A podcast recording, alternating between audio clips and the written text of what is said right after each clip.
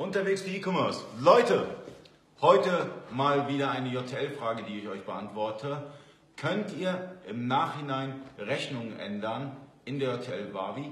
Ja, das könnt ihr. Da gibt es einen Haken bei den globalen Einstellungen.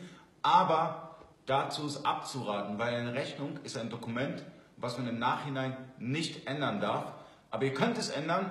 Ihr ähm, setzt den Haken nicht bei den globalen Einstellungen, könnt dann auf den Auftrag gehen, wenn eine Rechnung generiert worden ist, die Rechnungsdaten dann ändern, abspeichern, besser gesagt schließen drücken und dann ist die Rechnung geändert. Aber Vorsicht!